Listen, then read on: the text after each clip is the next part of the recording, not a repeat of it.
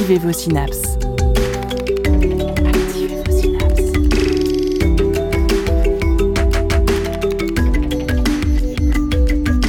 Poussez la porte du labo des savoirs et entrez dans un monde de science et d'expérience.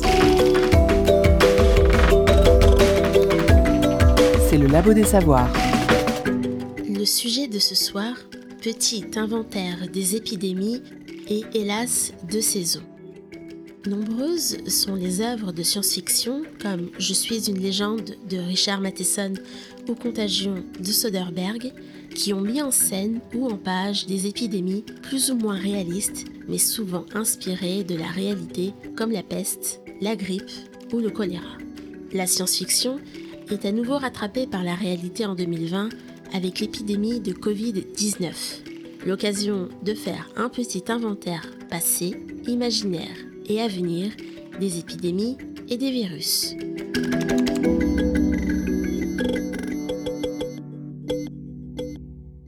Nous aurons ainsi la tâche ce soir d'endosser le rôle des entremetteurs entre vous et les virus afin de faire plus ample connaissance. Cette table ronde est animée par Marie Hilary et moi-même, représentant le Labo des Savoirs. Et pour répondre à nos interrogations, nous avons le plaisir d'accueillir Philippe Rangeard, professeur des universités et praticien hospitalier de la faculté de médecine et CHU de Tours. Bonsoir et bienvenue. Bonsoir.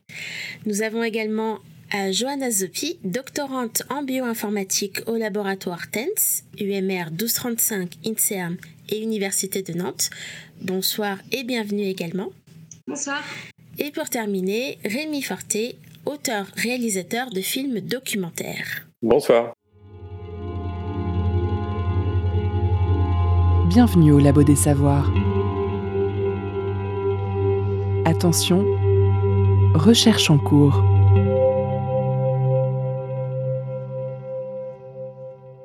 Impossible donc de ne pas évoquer la Covid-19 comme point d'entrée de cette table ronde. Un coronavirus dont l'origine, pour le moment, se situe à Wuhan, en Chine. Très contagieux, il s'est propagé au reste de la planète en à peine quelques mois. Mais si les scientifiques et autorités de santé ont pu détecter ce virus, c'est parce qu'il était un petit peu trop actif au sein de son hôte, l'homme, au point de déclencher des symptômes, voire la mort.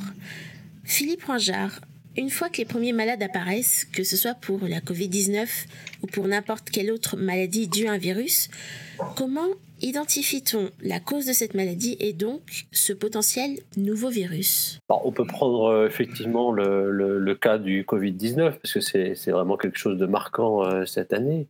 Bah, survenu effectivement à Wuhan, c'est ces cas d'infection respiratoire très sévères euh, avec un agent pathogène qui n'était pas identifié. Donc les, collègues chinois euh, ont commencé à faire des investigations, à regarder effectivement euh, avec des techniques biologiques où on amplifie le, génome de certains virus pour essayer d'identifier l'agent en cause. Et au départ, ils n'ont rien trouvé. Et puis ensuite, ils ont eu l'idée effectivement de, rechercher euh, une possible contamination par un coronavirus, hein, sachant qu'il y avait déjà eu des épisodes, et justement en Chine, de franchissement de barrières d'espèces d'un virus de chauve-souris qui était passé à l'homme, hein, puisqu'il y a eu un épisode de SARS-CoV euh, un peu similaire finalement euh, dans les années début des années 2000 ils ont finalement, euh, comme ça, compris qu'il y avait une amplification, par une amplification génique, donc euh, il s'agissait bien d'un coronavirus. Ça a été confirmé par euh, des techniques de microscopie électronique. On a pu visualiser effectivement le virus en voyant que c'était bien un coronavirus. Et puis là, bah, c'est parti effectivement avec la, mise en œuvre de, kits de détection de, cette infection virale et on a pu établir le diagnostic précis. le virus a été bien identifié par le séquençage de son génome. C'est comme ça qu'on a compris qu'on avait affaire à un nouveau virus, de type coronavirus. Et euh, ce virus, du coup, n'a été, euh, on a pu le découvrir uniquement que parce qu'il était à l'intérieur de l'homme, dans un autre. Est-ce qu'un virus peut survivre euh, à l'air libre, dans la nature, sans être forcément dans un autre qui soit humain ou animal alors, un virus peut survivre quelque temps, mais pas très longtemps. Hein. Euh, c'est vrai qu'un virus, il y a toute une discussion pour savoir si c'est un, être vivant ou pas. Alors, ce n'est pas un être vivant euh, dans la mesure où il est capable de se multiplier tout seul. Bon, pourtant, c'est de la matière vivante, effectivement. Euh, tout simplement parce qu'un virus, on dit que c'est un parasite obligatoire, c'est-à-dire que pour qu'il puisse se multiplier, il faut qu'il rentre des cellules donc dans un organisme. Euh, et le principe, c'est qu'un virus qui rentre dans une cellule d'un organisme il va se multiplier à, grande échelle. Et il y a des centaines de copies de, ce virus qui va ressortir finalement pour euh, aller infecter d'autres cellules, passer éventuellement d'un organisme à l'autre. Voilà, donc non, le virus en tant que tel, ne peut pas euh, se multiplier. Il a absolument besoin de cellules dans lesquelles il va rentrer pour pouvoir euh, se, multiplier. Et pour pouvoir euh, du coup rentrer dans cette hôte, rentrer dans ces cellules, est-ce que c'est un comportement d'un forcément pathogène? Est-ce que ça va forcément déclencher une réaction de son hôte ou un virus peut totalement coexister tranquillement au sein de, de l'animal ou de l'être humain? Alors ça, c'est une question euh, à laquelle on ne sait pas vraiment bien répondre, parce qu'en fait, les virus, on connaît surtout les virus pathogènes, on connaît surtout les virus qui donnent des maladies, parce que quand il y a une maladie, on va rechercher la cause et on a ainsi identifié des virus. Il y a probablement des virus qui sont inoffensifs pour l'homme, pour l'animal, il y a aussi des, des, animaux qui hébergent des virus finalement euh, sans qu'il y ait de pathologie. Hein, parce que regardez ce fameux coronavirus qui est présent chez la chauve-souris, bah, il n'induit aucune pathologie chez la chauve-souris. Il est probable que pour nous aussi, on, a, on héberge des virus euh, qui ne donnent, ne donnent, aucune pathologie, mais qui, en passant d'une espèce à une autre, comme ça, peuvent induire des, pathologies. Donc, euh, c'est sûr que la virologie, actuellement, souffre un peu finalement de cette méconnaissance de tout ce monde viral qui doit certainement nous entourer comme je l'ai dit déjà, on connaît bien ceux qui nous donnent des, maladies, mais pas, pas les autres. Et il y a beaucoup, beaucoup de travail encore à, faire. Ce qu'on peut rajouter aussi, dire, c'est qu'il y a quand même quelques petits virus qu'on a pu identifier sans que ça donne de pathologie. Je pense en particulier à des virus qu'on appelle les, AD, les AAV, Adenovirus Associated Virus en anglais. Euh, c'est des virus qui euh, ne donnent aucune pathologie et pourtant on sait qu'on en a dans notre organisme. Et euh, est-ce que, du coup, on vient de parler des hôtes, on vient de parler de, tous ces virus qui rentrent dans les cellules de leurs hôtes et qui sont nécessaires, du coup, à la survie de ces virus? Vous avez parlé des humains, vous avez parlé des hommes, notamment de la chauve-souris. Euh, mais les humains ne sont pas des animaux, enfin du moins génétiquement. Est-ce qu'il existe des ponts entre les virus qu'on peut retrouver chez les hommes et chez les animaux? Alors, des ponts, euh, oui et non. C'est-à-dire que il y a des virus qui peuvent passer des animaux à l'homme. Hein. Bon, a déjà parlé déjà du, coronavirus, euh, mais c'est aussi le cas de la grippe, par exemple. Hein. Les virus grippaux euh, circulent chez les oiseaux. Ils peuvent passer euh, par l'homme, généralement par des recombinaisons avec d'autres virus chez des, des, des, mammifères, comme le porc, par exemple, qui est un animal qui peut héberger des virus qui sont beaucoup plus proches des virus grippaux de l'homme et qui se recombinent avec ceux des oiseaux. Et c'est comme ça que finalement, euh, les virus peuvent passer d'espèce animale à l'autre. Sinon, il y a quand même assez souvent une, barrière d'espèces. Euh, je vais prendre l'exemple aussi du virus de l'hépatite B. Hein. Chez l'homme, il y a un virus de l'hépatite B. Ben, il y a à peu près le même virus chez, le, chez la marmotte, il y en a un chez l'écureuil, il y en a un chez le canard. Mais ils ont une stricte barrière d'espèces, c'est-à-dire que les virus ne peuvent pas passer d'une espèce à l'autre. Pourtant, c'est des virus qui se ressemblent.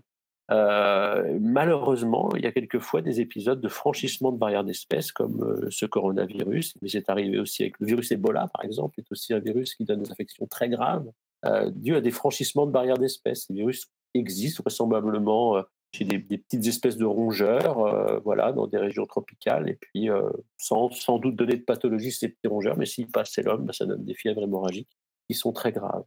À côté de ça, il y a aussi des, espèces animales, oui, qui hébergent des virus qui se ressemblent. J'ai parlé de l'hépatite B.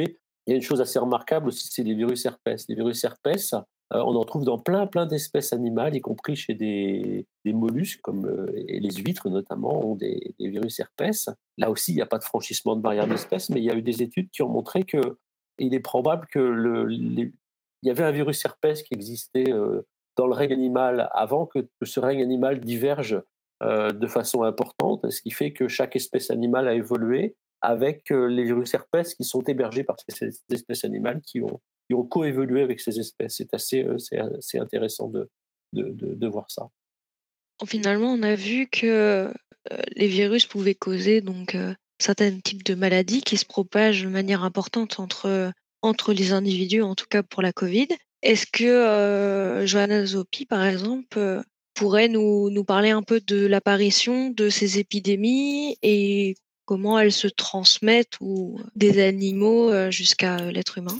Alors, je vais repartir un petit peu du concept justement de barrière d'espèce dont parlait Philippe.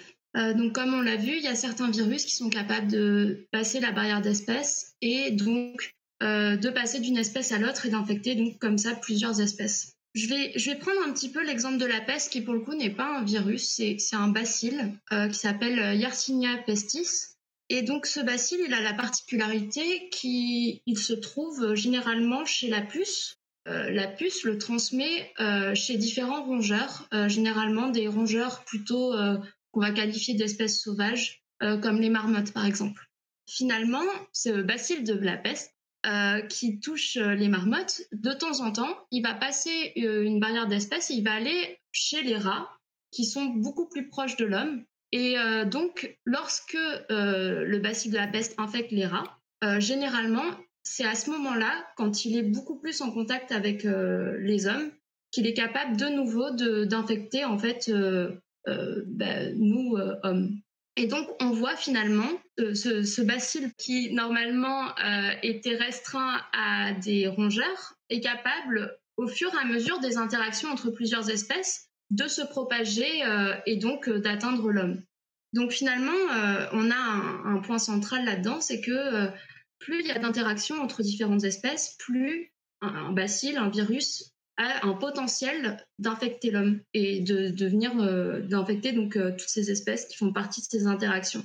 Ces dernières années, on a bien vu qu'il y a de plus en plus d'émergence de nouvelles épidémies avec le SARS-CoV-1 qui a eu euh, au début des années 2000, si je ne me trompe pas, euh, la grippe H1N1. Euh, on, a vu aussi des, d'autres épidémies qui touchaient pas forcément l'homme, mais dont on avait justement peur qu'ils traversent la barrière d'espèces, comme la grippe aviaire, comme il y a eu aussi la vache folle qu'on peut citer par exemple.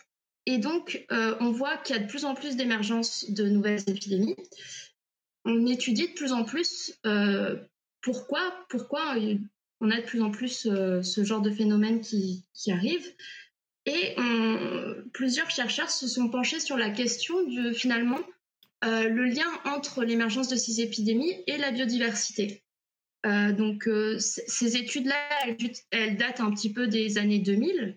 Et très récemment, on met vraiment l'accent dessus. Et par exemple, sur l'effet que peut avoir la déforestation sur finalement l'émergence des épidémies. Alors, euh, comme ça, le lien paraît assez indirect, mais par exemple, je vais aller un peu plus dans le détail. Avec la déforestation, euh, ce qui se passe, c'est que des espèces qui euh, sont des réservoirs de pathogènes comme les rongeurs, les chauves-souris, les rats, les, les, primates, ont détruit leur habitat, donc ils vont se rapprocher de, de l'homme et de nos habitats, et donc on va favoriser finalement tous ces contacts avec ces espèces avec lesquels au départ on avait peu de contacts. Est-ce que ce sont forcément des virus qui sont très pathogènes pour l'homme parce qu'il y a une émergence voilà, de virus extrêmement différents euh, qui sont Enfin, on peut penser aussi euh, tout simplement à l'épidémie de, VIH et ou la grippe qui est un petit peu moins virulente. Mais est-ce que c'est une caractéristique euh, des virus d'avoir cette diversité de, de dangerosité entre guillemets on peut dire et cette façon de pouvoir s'adapter à son environnement? Finalement, moi, ce que je dirais, c'est que les virus là-dedans, ils sont, ils sont assez passifs. Euh, la dangerosité d'un virus, finalement, on va, on va parler de, virulence, j'imagine. Euh, cette virulence, elle, dépend euh, vraiment d'un virus à l'autre. Mais un virus, il n'a pas un, intérêt à, être très virulent. plus il est virulent, plus il va détruire son espèce hôte et donc il va lui-même mettre des freins à sa propre survie. Peut-être ajouter un mot sur la, virulence euh, des virus et leur euh, finalement leur choix évolutif de ne pas forcément tuer leur hôte. Ben, c'est ce que Johanna a dit. Effectivement, le, virus, il n'a aucun intérêt à tuer son hôte parce que c'est euh, grâce à son hôte qu'il est en train de se multiplier. sauf que, effectivement, il y a des, il y a des cas de franchissement de barrières d'espèces qui font que finalement c'est un peu une erreur de la nature que ce virus comme ça passe d'une espèce à l'autre. Euh, et puis il y a des virus qui ont des stratégies différentes parce que j'en ai parlé du, VIH. C'est complètement différent d'une pathologie comme celle du, virus SARS-CoV, hein, du, Covid, qui va donner une infection aiguë, respiratoire, complexe, effectivement. le sida, c'est une infection chronique très très longue, effectivement, avec un processus où le virus va détruire les systèmes immunitaires, des cellules du système immunitaire et les gens vont, avoir des infections opportunistes. C'est le problème de cette maladie. Mais c'est un processus qui prend beaucoup de temps. Le virus ne, se multiplie qu'à, finalement à, faible échelle dans la cellule, mais il va désorganiser complètement ces cellules qui sont aussi des cellules du système immunitaire qui nous protègent.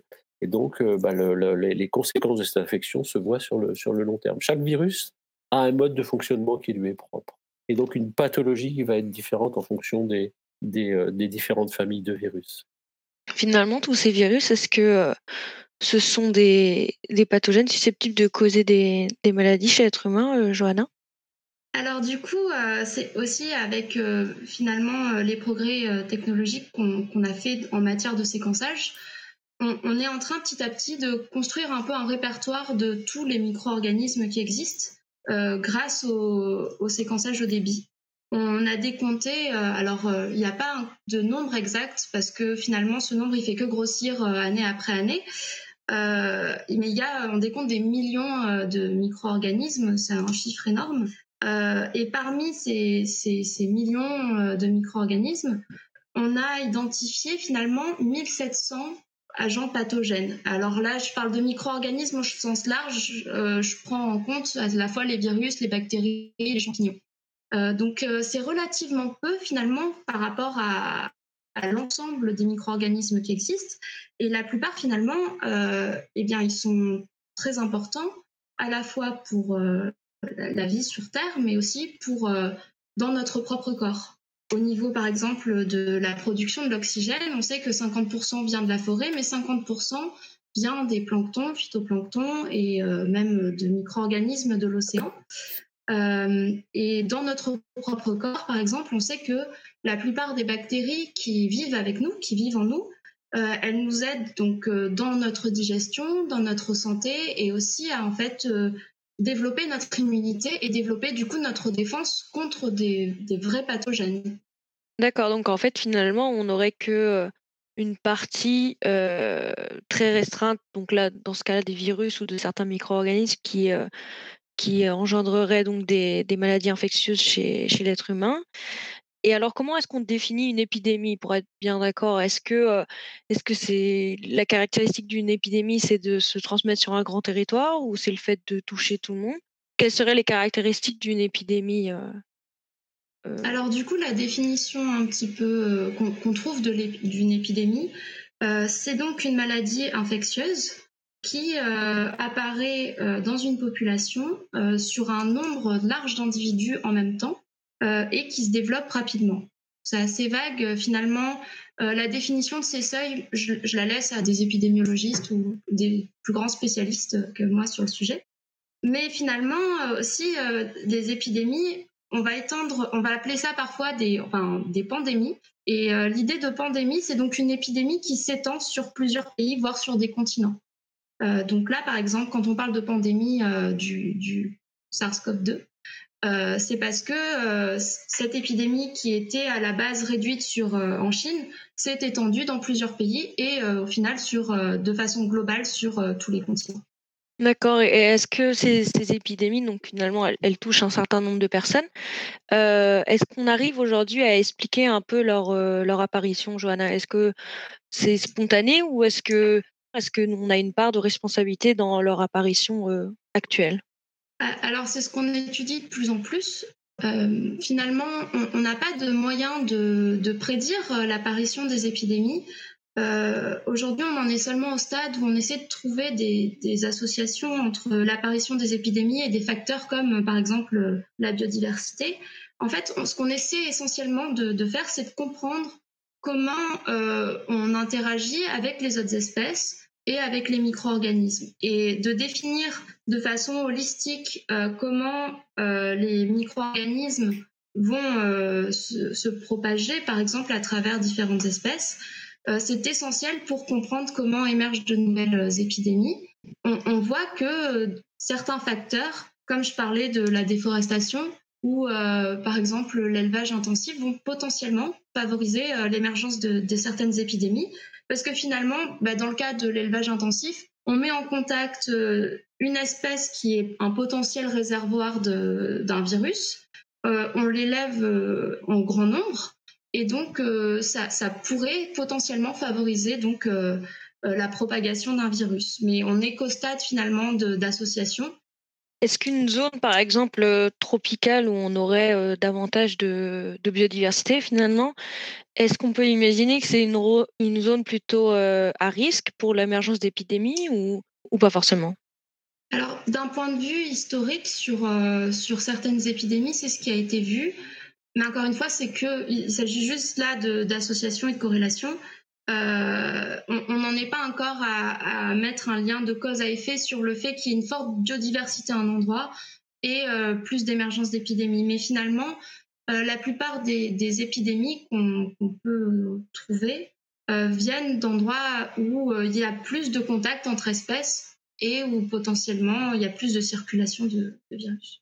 D'accord, mais leur émergence, elle est quand même, euh, est-ce qu'elle est, euh, est-ce qu'elle était issue plutôt d'une région, j'allais dire, euh, isolée, en en Chine ou est-ce qu'elle serait apparue à cause d'une surconcentration dans une certaine ville, comme à Un peu des deux, un peu des deux, sans mmh. doute parce qu'effectivement, en Chine se vendent des animaux sauvages sur les marchés. vous avez tous entendu parler de du pangolin qui pourrait être l'autre intermédiaire entre la chauve-souris, et l'homme. Euh, et puis le fait qu'il y a beaucoup, beaucoup de gens qui, qui se côtoient, effectivement, euh, et donc ça, ça, favorise la transmission interhumaine. Donc tout ça, c'est un peu des deux finalement. Et est-ce qu'on a des moyens aujourd'hui, euh, Johanna ou Philippe, est-ce que vous savez si on a des moyens pour améliorer la détection ou la prévention d'épidémies? Est-ce qu'on a des techniques, des outils qui nous permettraient de mieux, mieux prédire? Alors effectivement, d'un point de vue un petit peu outil technologique avec le séquençage au débit, on est peut-être plus à même déjà de, de, faire ce répertoire finalement de toutes les espèces, euh, euh, euh, ces micro-organismes et de leurs fonctions. Je pense que c'est un travail très important à faire à ce niveau-là pour mieux comprendre les interactions qui peut, peut y avoir entre toutes ces, tous ces micro-organismes.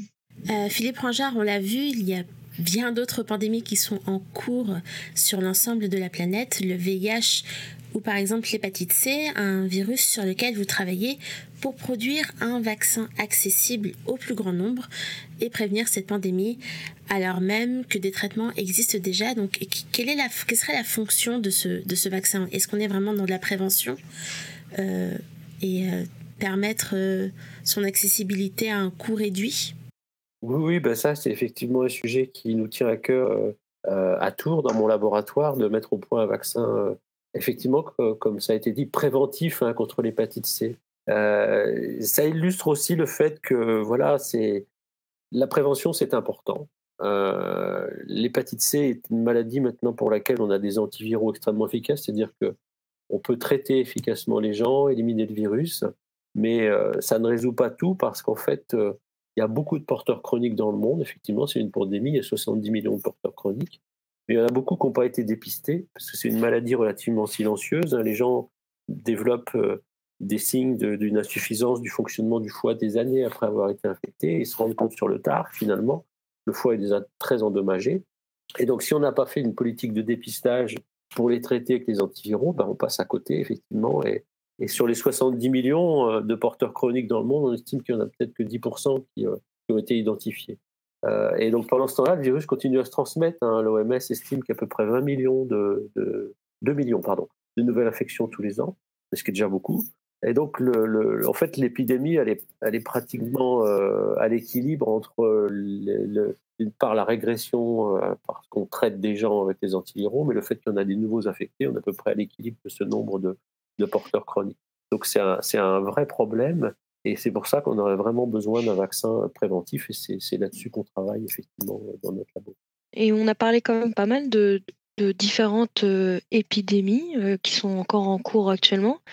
Est-ce qu'on peut s'attendre dans le futur à, une augmentation de ce nombre d'épidémies, euh, Johanna? Augmentation, alors je ne sais pas, mais en tout cas, qu'on envoie de nouvelles, c'est fort probable parce que on, découvre chaque jour de nouveaux micro-organismes. Probablement qu'on va, rencontrer d'autres qui sont pathogènes à l'homme.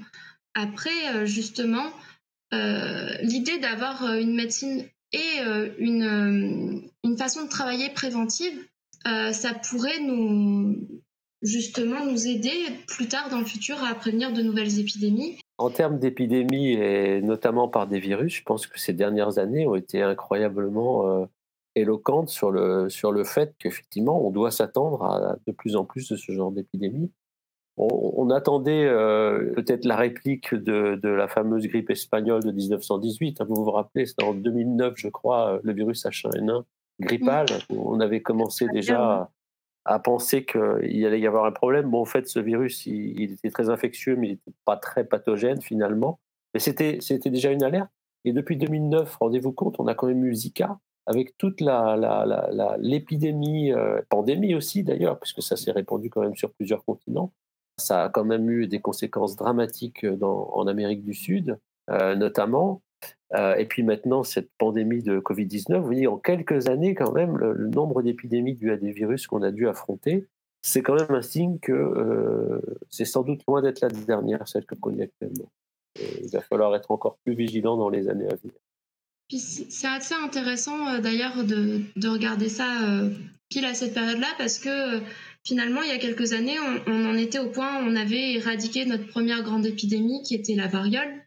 Euh, grâce justement à la vaccination. Et euh, c'est juste après qu'on a fait face justement au sida euh, et au VIH et où en fait on s'est rendu compte que alors qu'on éradiquait notre première épidémie, on était quand même loin de les éradiquer toutes et qu'il y a encore énormément de travail à faire là-dessus. Et je crois que même les virus font tellement partie de l'histoire de l'humanité qu'ils font partie de notre ADN, Philippe? Oui, les, virus font partie de notre ADN puisqu'on trouve dans nos chromosomes, dans nos, chromosomes humains, euh, des gènes de virus en fait, euh, euh, notamment des gènes de rétrovirus. Et certains même sont tellement importants qu'ils ont des fonctions essentielles, vitales au fonctionnement de, nos organismes. Il y a un exemple fameux, c'est l'exemple de la formation du placenta placenta qui, se forme par fusion de, des cellules, eh ça se fait grâce à des gènes, euh, avec des gènes de, virus qui, sont responsables de la fusion de, ces cellules. Et, ces gènes, finalement, euh, sont témoins de passage de, virus, des virus anciens, euh, ancestraux qu'on a perdus, parce que les virus complets sont plus présents dans notre organisme. Mais il y a une trace de la présence du passage de ces virus qui ont laissé certains de leurs gènes dans nos chromosomes. Et alors, on peut penser à l'inverse que euh, les virus euh, viendraient aussi de nos chromosomes, c'est-à-dire que ce serait des gènes euh, de nos chromosomes qui seraient détachés pour s'individualiser, pour devenir des virus capables d'aller passer d'un individu à l'autre. C'est aussi une possibilité. Mais finalement, quoi qu'il en soit, le fait est qu'on a dans notre organisme des gènes de virus qui sont essentiels à notre, à notre fonctionnement, à notre vie. Et c'est assez remarquable.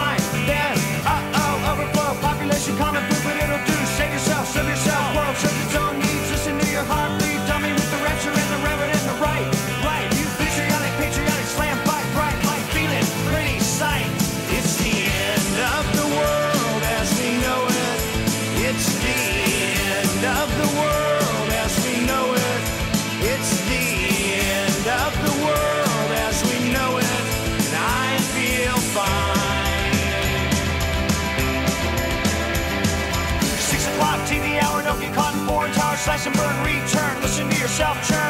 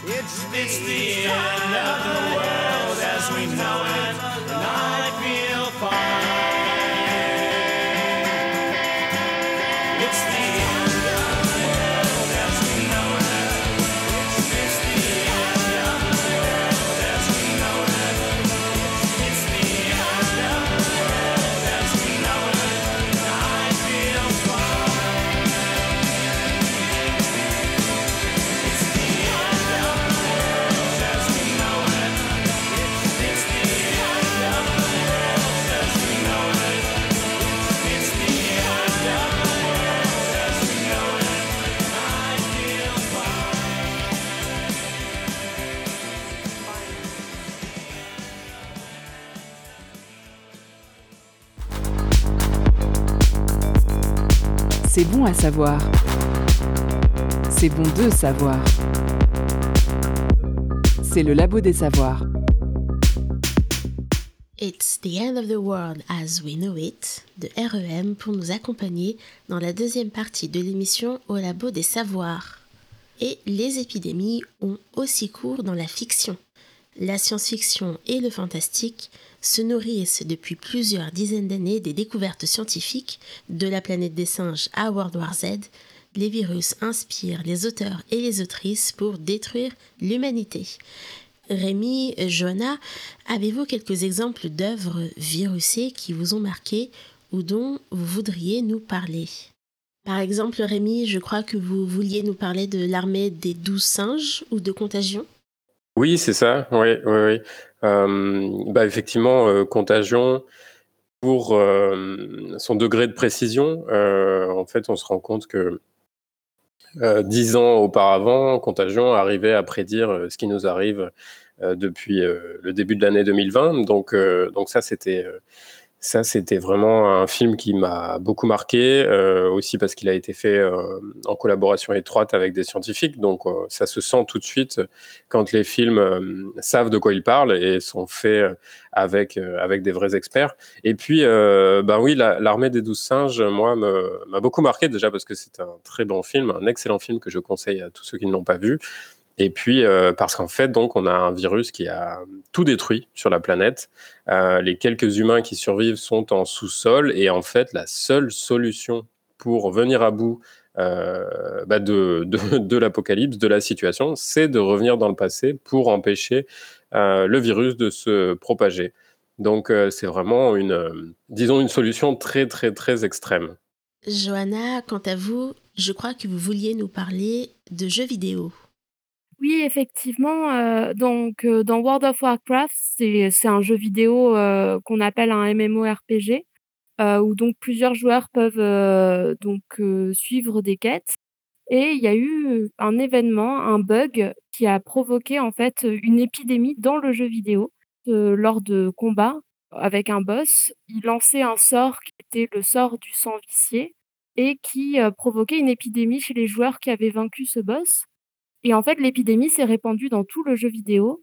Du coup, vu que tous les joueurs sont des personnes réelles, ça a montré en fait comment l'humain pouvait réagir face à une épidémie dans le monde virtuel et c'est un très bel exemple parce qu'en fait, il a été étudié, heu, bien plus tard par les communautés scientifiques pour essayer de comprendre en fait, heu, comment, heu, les humains pouvaient réagir face à cette situation et on a vu, des exemples qu'on retrouve aujourd'hui. Par exemple, pour éviter l'épidémie, certains essayaient de s'isoler dans le jeu pour, heu, ne plus être en contact avec les autres humains, une forme de confinement et puis en plus dans le jeu vidéo, on avait par exemple les familiers parce qu'on peut posséder des familiers, des petits animaux qui se promènent avec nous et heu, ces animaux-là, étaient porteurs du virus, mais ils n'étaient pas malades. Donc ça reproduit aussi certains mécanismes d'épidémie bien connus, mais dans le monde du jeu vidéo.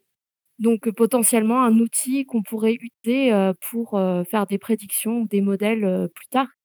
Bah, j'adore cette, notion de porosité, en fait, entre, les œuvres et la réalité, quoi et et je trouve qu'effectivement, les œuvres de science-fiction, que ce soit les livres ou les films ou les jeux vidéo de science-fiction, en fait, sous couvert de parler de l'avenir et d'imaginer, des futurs possibles, en fait, ils nous parlent vraiment de notre monde, ils nous parlent vraiment du présent. Par exemple, en général, ils nous parlent de réchauffement climatique, heu, d'inégalités sociales, d'inégalités entre les pays aussi, hem et en fait, elles servent, ces œuvres, à nous mettre en garde, à, nous dire: «Attention, voici ce qui pourrait arriver si, heu heu, vous n'infléchissez pas le cours, de votre activité». On retrouve aussi beaucoup l'exploitation sans limite des ressources dans le dans dans les œuvres de science-fiction, et un petit peu notre déni, en fait, face à tous les problèmes qu'on cause. Souvent d'ailleurs, les œuvres finissent, heu, les de science-fiction finissent assez mal pour l'homme. Voilà, en général, l'homme est perçu vraiment comme, heu, lui-même le virus qui détruit, heu, son hôte et la planète Terre, est parfois un petit peu personnifiée, à l'image de Gaïa. Je pense, à Phénomène de Shyamalan, donc un film dans lequel, finalement les arbres se révoltent, émettent une toxine qui pousse les les humains à se suicider, à s'autodétruire. Enfin c'est vraiment un sujet, heu, qui me fascine personnellement. La science-fiction apporte vraiment des réflexions supplémentaires sur, heu, le comportement de l'humanité, des hommes en général, de leurs comportements sociaux et des conséquences qu'elles peuvent avoir sur l'ensemble de l'humanité et ça alimente des réflexions à partir de situations qui ne sont initialement pas réelles, mais qui peuvent nous arriver dans le futur. Toute cette réflexion, ça me fait penser, par exemple, à Interstellar qui, heu, bah, parle, heu, d'une épidémie, en fait, qui ne touche pas l'homme cette fois, mais touche les ressources, heu, les plantes. L'humanité se retrouve dans une situation très complexe où, les leurs ressources s'épuisent et ils n'ont plus aucun choix que de se tourner vers l'espace et ça me fait penser, en fait, parce que c'est inspiré finalement de l'histoire. Cette situation, elle a déjà existé, par exemple, heu, en Irlande où il y avait une épidémie qui touchait, heu, les exploitations de pommes de terre et qui a causé une énorme famine et qui a provoqué, en fait, le départ de beaucoup d'Irlandais pour, heu, les États-Unis, donc une émigration massive et donc on voit que ces épidémies, en plus de provoquer donc des des décès et des problèmes, mondiaux de santé, provoquent aussi parfois des mouvements de personnes et donc des remodelages, heu, sociaux, heu, géopolitiques, heu et que dans la science-fiction, on s'en inspire Est-ce qu'on peut se demander si finalement toutes les possibilités ont déjà été, imaginées dans notre histoire? Est-ce que la fiction peut encore imaginer des situations inédites de pandémie, d'invasion, de virus qui ne soient pas déjà arrivées? Heu, je pense qu'il y a aucune limite à l'imagination et je pense qu'on on est loin d'avoir épuisé, à mon avis, tous les ressorts, heu, du, heu, du risque pandémique. Vraiment le virus, c'est un outil narratif incroyable parce que, quand on écrit, sur une pandémie, on peut jouer sur tout un tas de curseurs, sur, heu, l'origine du virus, sur le degré de propagation, sur, heu, les symptômes, sur, heu, oui, sur la façon de transmettre, la maladie. C'est vraiment le virus, c'est, en fiction, c'est un peu l'ennemi ultime. Il est invisible, on le voit pas et en même temps, il est ultra puissant. Il est vraiment terrifiant, parce qu'il transforme les proches des personnages en, danger potentiel. Le virus, c'est comme un personnage, mais finalement sans morale, heu, qui n'a pas de pitié, qui a priori n'a pas de conscience. C'est vraiment une machine qui fait tout pour atteindre et remplir ses objectifs et et son impact est direct, heu, plus ou moins immédiat. Il touche à l'intime, il touche au corps, parfois il touche à la personnalité, hein. Dans les films de zombies, on a, bah, voilà, des personnages qui perdent toute humanité et qui deviennent des monstres, en fait, qui ne pensent qu'à, dévorer, leur prochaine victime Il y a beaucoup de choses qui ont été imaginées. Effectivement, on a euh, dans les films de science-fiction et dans les livres de science-fiction, les origines pandémiques sont très variées, c'est-à-dire que ça sort soit euh, d'un laboratoire, euh, soit c'est un astéroïde qui vient s'écraser sur Terre avec, euh, avec des germes inconnus, euh, soit c'est une revanche de la nature, comme, comme on en parlait tout à l'heure. Et en fait, je, je- crois que oui, vraiment, sky is the limit. Quoi. En fait, l'imagination est L'imagination peut beaucoup et j'espère de mon vivant voir des films euh, encore originaux sur, euh, sur des pandémies parce que ça fait du bien de se faire peur.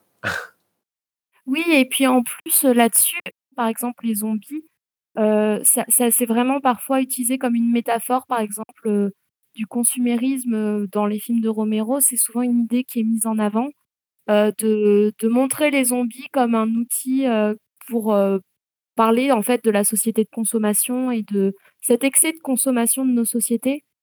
Je pense que même au-delà des scénarios, il y aura l'épidémie en tant que, que métaphore et moi ce que j'aimerais beaucoup voir peut-être dans le futur, ce sont des films qui parlent pas forcément, de virus étrangers, mais peut-être de l'homme en tant que virus. Je pense que ça ça doit déjà exister, mais mais nous, on a un potentiel, heu, de finalement, heu, destruction, heu, en tant qu'espèce et on peut potentiellement aussi se voir comme, comme une épidémie, pour l'espace, par exemple. Mais oui, oui, quand on voit qu'en plus, il y a des bactéries ou des, ou des virus qui survivent sur les, coques de la station spatiale internationale, franchement, on peut se dire que oui, heu, malheureusement, on va amener des des germes, des virus, des bactéries, heu, sur, heu, les astres et sur les planètes qu'on est susceptible de visiter dans le dans l'avenir. Donc ça, c'est vraiment, heu, ça, c'est vraiment un problème, je trouve, de se dire comment on explore sans détériorer. D'ailleurs, ça, ça me fait penser à des histoires, de pandémie, donc on retourne peut-être un peu dans le réel et dans l'histoire réelle, mais dans les grandes explorations de l'humanité, les épidémies ont aussi été, pour coloniser. Ça a été d'ailleurs des de grands désastres où, heu, lors de des conquêtes, heu heu, en Amérique, les colons utilisaient les colonisateurs, ils utilisaient la variole pour en fait, bah, détruire les les autochtones.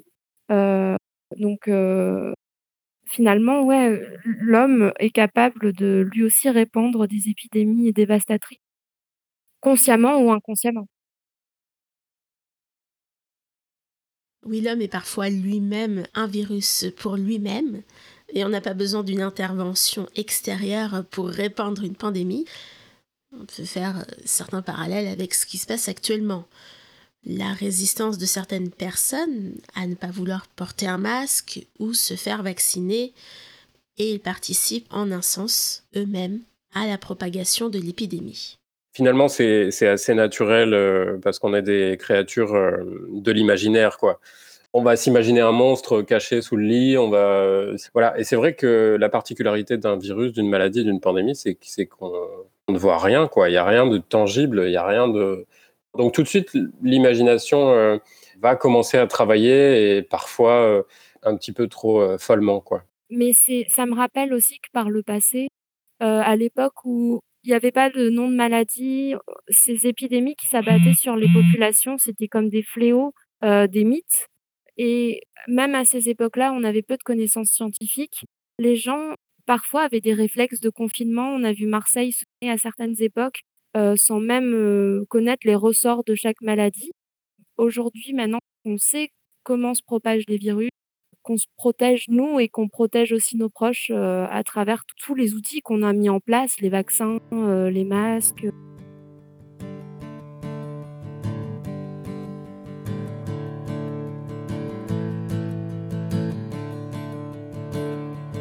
There will be blue skies above the green and verdant plain.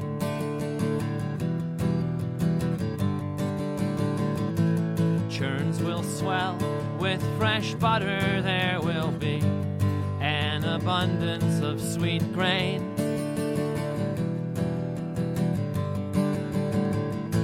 And we will rise from our sleep. We won't have time to choose what things we'll keep. And rivers will all turn to blood. Frogs will fall from the sky, and the plague will rage through the countryside. La la la la. La la la la. La la la. La la la. La la la.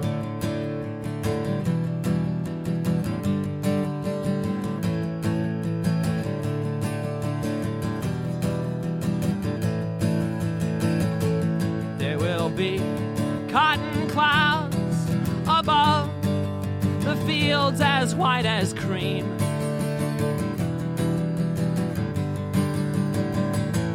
There will be loud singing in the churches as we all come out to take one for the team. And all our great schemes and plans will slip like fishes from our hands, and rivers will all turn to blood. Frogs will fall from the sky, and the plague will cover the country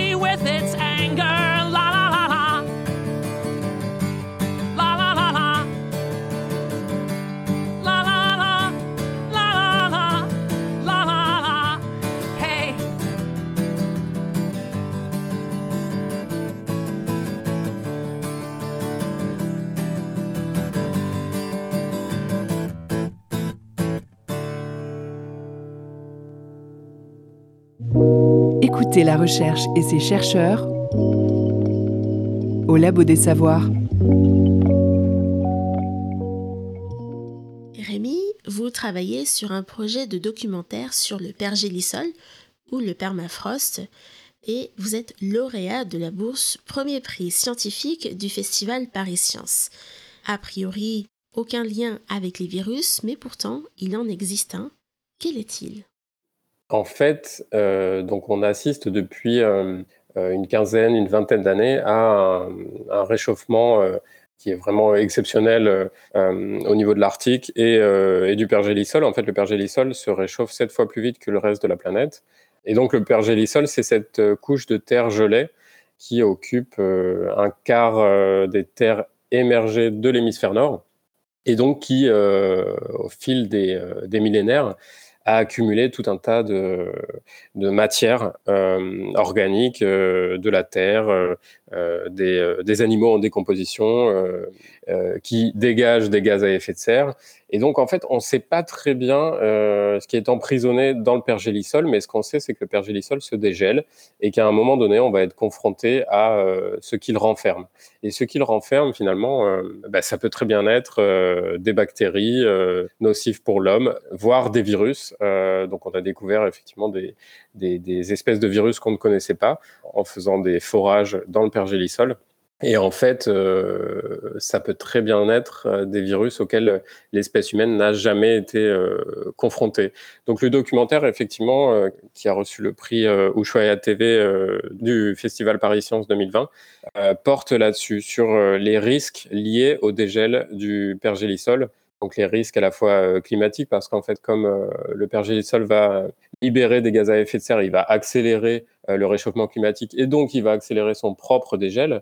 Euh, donc ça, c'est vraiment une, première chose qui, est- qui est terrible. Et ensuite, euh, il va euh, libérer des, euh, éléments qui peuvent être euh, tout à fait nocifs pour euh, la santé euh, euh, humaine. Donc il représente le dégel représente un vrai risque sanitaire pour euh, l'espèce humaine et euh, animale et végétale.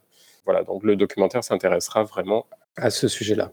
Oui, car euh, comme des zombies, il y a des virus disparus qui pourraient refaire surface suite à la fonte du pergélisol, comme l'anthrax, qui a déjà touché euh, des populations locales installées près du permafrost. Oui, c'est ça. En 2016, euh, euh, donc des tribus au nord de la Sibérie, euh, des tribus de nomades, en fait, ont été contaminées à l'anthrax euh, parce qu'en fait, il y a une carcasse de renne qui euh, était congelée dans le pergélisol depuis une centaine d'années. Un renne qui était probablement mort de l'anthrax et donc ce renne s'est décongelé et en fait le, le, le bacille de l'anthrax avec lui et donc, il a contaminé un, troupeau de rennes, plus les populations en fait qui se nourrissent de cette viande, de cette viande-là. Euh, donc, il a fallu euh, abattre, je crois, euh, au moins 2000 rennes qui étaient contaminées. Et puis, euh, eh ben, il y a euh, une soixantaine de, de, de membres de la tribu, donc ce sont les, les nénettes, euh, une soixantaine de membres qui euh, ont fini à l'hôpital et il y en a un qui est malheureusement décédé. Euh, voilà, donc c'est pas de la science-fiction en fait, c'est vraiment quelque chose et le réchauffement euh, s'accélérant, c'est vraiment quelque chose auquel on va être de plus en plus confronté en fait. J'avais d'ailleurs lu un article sur la fonte de pergélisol et puis aussi sur les bactéries qui sont contenues dans les sols et en particulier les gènes d'antibiorésistance qu'elles possèdent. Et il y a un risque aussi là-dessus de créer des bactéries multirésistantes à nos antibiotiques finalement avec des glaces. Hum, Bon, il peut y avoir un aspect positif en fait à ce dégel. A priori, on peut peut-être s'en inspirer pour créer des nouveaux médicaments ou pour euh, euh, créer des nouveaux antibiotiques. Euh, donc ça, ce serait euh, entre guillemets l'aspect euh, positif euh, de ce dégel, mais je ne savais pas qu'on pouvait effectivement euh, découvrir des, euh, des bactéries euh, hyper résistantes, quoi.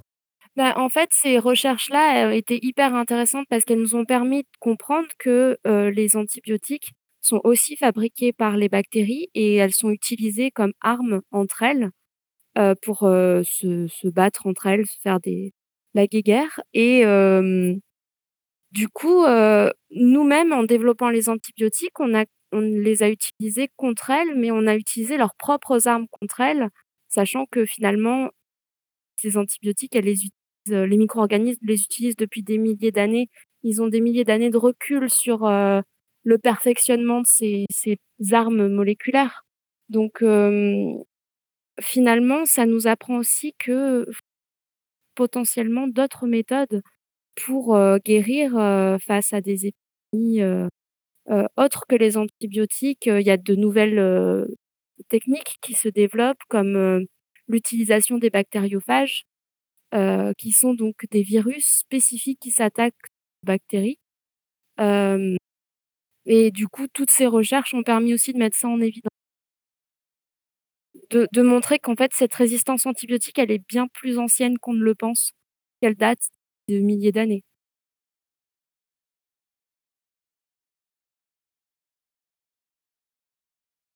Voilà quelque chose peut-être que la science-fiction n'a pas anticipé. Est-ce qu'on a là un exemple euh, de la réalité qui rattrape un petit peu la fiction et qui devient un outil pour euh, critiquer, se poser des questions sur nos choix de société qui ont pu être faits par le passé. Par exemple, dans ce cas-là, le fait d'utiliser massivement des antibiotiques des choix de consommation, des choix de développement industriel qui provoquent le réchauffement climatique. Et est-ce que finalement ce qui va détruire l'humanité, ce ne seront pas les épidémies et les virus, mais bien l'homme? Bah, en tout cas, c'est souvent la, conclusion des films euh, et des livres de science-fiction. Euh, après, euh, dès qu'il y a des découvertes scientifiques, dès qu'il y a des papiers qui circulent, forcément, les, écrivains, les scénaristes, les, dessinateurs vont s'en inspirer et vont imaginer voilà, les, histoires qui pourraient en découler.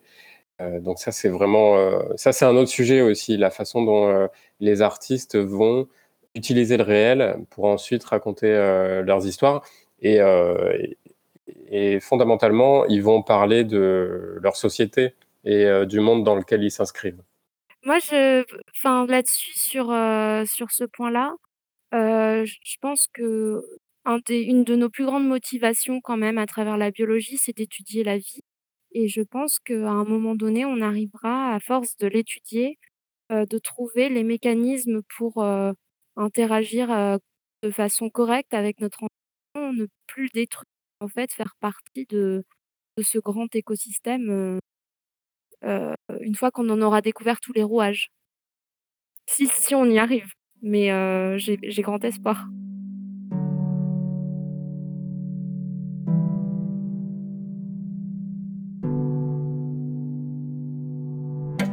Les virus et les épidémies ont et feront toujours partie de l'humanité. Et on écrit peut-être en ce moment une petite partie de notre histoire. Les virus maintenant devraient être un petit peu moins obscurs pour vous et les épidémies hélas plus familières. J'espère que vous avez eu quelques billes en main pour apporter un œil curieux, voire critique, à vos scénarios catastrophes de science-fiction. Merci à Philippe Rangard, Rémi Forté et Johanna Zopi d'avoir répondu à nos questions. Je vous dis à la semaine prochaine au Labo des Savoirs.